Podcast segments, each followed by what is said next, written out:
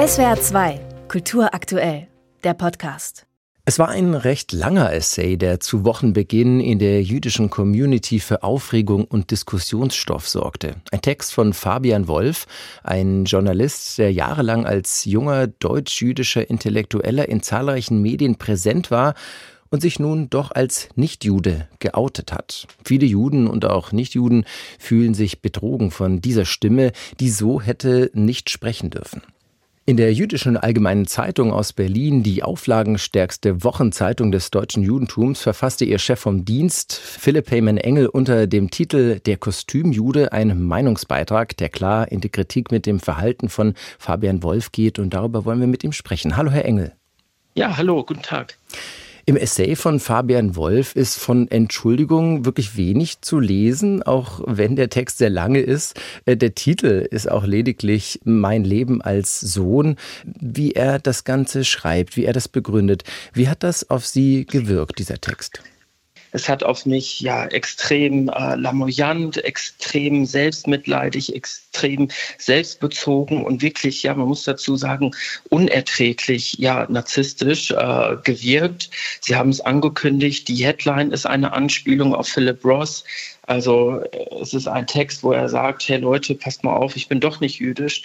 Ja, und dann eine jüdische Headline zu wählen, plus dann auch noch der allerletzte Satz, auch noch mit einer jüdischen Gedenkformel zu enden, das ähm, ja, haut wirklich den Fass den Boden aus. Also ich habe mich durch diesen Essay gequält, wie viele andere Leser, glaube ich auch und war dann erstmal fassungslos, musste mich sammeln und war dann, muss ich schon sagen, einfach auch nur verärgert.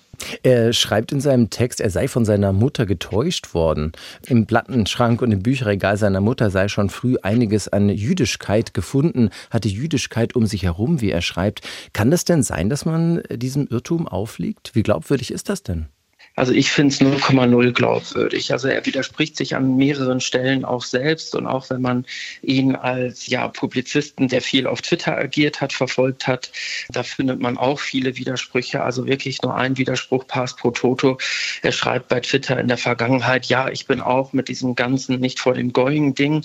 Das ist jetzt ein Zitat, also nicht vor den nicht nicht vor den Nichtjuden streiten bitte Ding aufgewachsen als Kind. Ähm, das ist ja ein klassischer Widerspruch. In einem Side-Essay jetzt sagt er, er hätte es mit 18 von seiner Mutter erfahren. Da sagt er, ja, ja, Leute, ich bin auch mit diesem ganzen jüdischen Ding aufgewachsen. Ich finde es gar nicht glaubwürdig und ich nehme es ihm überhaupt nicht ab.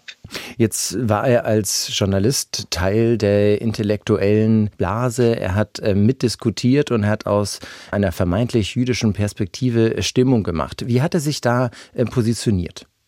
Ja, er hat sich da sehr, sehr klar positioniert, sehr, sehr wortgewaltig, auch dann teilweise ultra aggressiv, so habe ich es ja auch in meinem Text geschrieben. Immer dann, wenn Leute, insbesondere auch aus der jüdischen Community, nicht seine politischen Vorstellungen geteilt haben. Also wenn es zum Beispiel um die antisemitische BDS-Bewegung ging, wenn da jemand gesagt hat, wir melden da wirklich die äh, allergrößten Zweifel bezüglich ja, dieser Bewegung an, wurden diejenigen häufig dann schon sehr, sehr ja, hektisch runtergeputzt. Ich selber habe im Spiegel vor, ich weiß nicht wann es war, das war zu Zeiten von Trump, ich glaube im ersten Jahr seiner Präsidentschaft, darüber geschrieben, über die Proteste von jungen Migranten am Brandenburger Tor, rein deskriptiv und äh, wurde dann danach von ihm als äh, Moslemhasser und ja rassistisch diffamiert. Meine Mutter ist selber aus dem Iran, jüdische Iranerin, also wir wissen, wovon wir sprechen, wenn es um Antisemitismus geht äh, in Ländern äh, wie dem Iran. Also da wurde man von ihm extrem stark in den Senkel gestellt, ja, was per se keine Art des Umgangs ist. Aber ja, das ist ja nicht ohne eine sehr, sehr bittere Pointe, dass sich jetzt herausstellt, er ist gar nicht jüdisch, weil er hat immer gesagt, ich als Jude, ich als Jude. Jetzt blickt man hier auf diesen Scherbenhaufen. Können Sie uns einmal noch mal beschreiben, ja, was er da absolut. quasi angerichtet hat. Also wie immens ist der Schaden? Sie schreiben es ja auch in Ihrem Text, er sei immens und er wird noch äh, lange nachwirken. Warum? Ja, also ich muss wirklich dann äh, dazu sagen, vielleicht so ein bisschen auch aus der Redaktion geplaudert. Ähm, also ich habe noch nie auf einen Text solch eine Rückmeldung bekommen wie jetzt zu diesem Text, ähm, insbesondere von der jüdischen Gemeinschaft, aber auch von der nichtjüdischen Gemeinschaft, weil viele, die nicht Juden waren, häufig dann eben auch von ihm angegangen wurden, wenn sie sich geäußert haben. zu Israel oder zu anderen Themen. Ähm, ja, ich bin etwas, etwas ratlos noch und noch äh, ein Stück weit, muss ich auch sagen, unter Schock. Ähm, Ihre Frage war ja, ähm, wie es jetzt weitergeht. Ich weiß es nicht. Also man muss konstatieren, dass jemand, ich hatte es erwähnt, der sagt, ich bin Jude, sehr, sehr wortgewaltig, ein Stück weit den Diskurs in unserem Bereich mitbestimmt hat.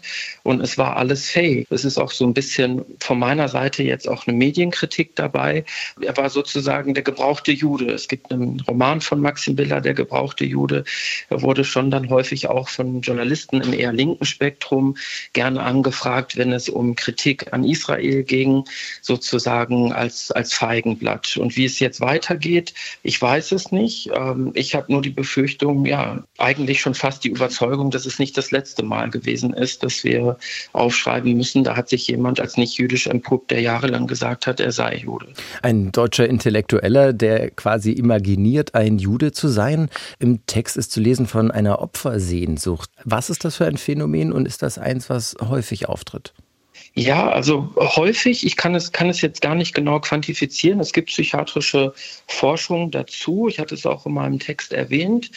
Äh, ein Psychiater, der sich wirklich ausschließlich mit solchen Fällen beschäftigt hat. Und wir, wir lesen ja auch seit Jahren immer mal wieder von diesen Fällen. Und ähm, nach Aussage dieses Psychiaters ist ausschlaggebend in häufigen Fällen, nicht immer, aber doch sehr häufig, eine tiefe Kränkung in der Kindheit und eine große Leere in der Persönlichkeit, eine große Kränkung in der Persönlichkeit Persönlichkeit und damit einhergehend auch der große Wunsch, ja, nach Bestätigung, nach Zustimmung, meinetwegen nach Liebe, wenn man das so ausdrücken will. Und ich denke, indem Fabian Wolf als jüdischer Autor dort agiert hat, das war sein Weg, um sich das dann vielleicht auch abzuholen. Zustimmung. Vielleicht abschließend gefragt, was kann denn jetzt noch getan werden? Also was kann er jetzt noch tun? Also er muss sich jetzt noch mal vermutlich entschuldigen.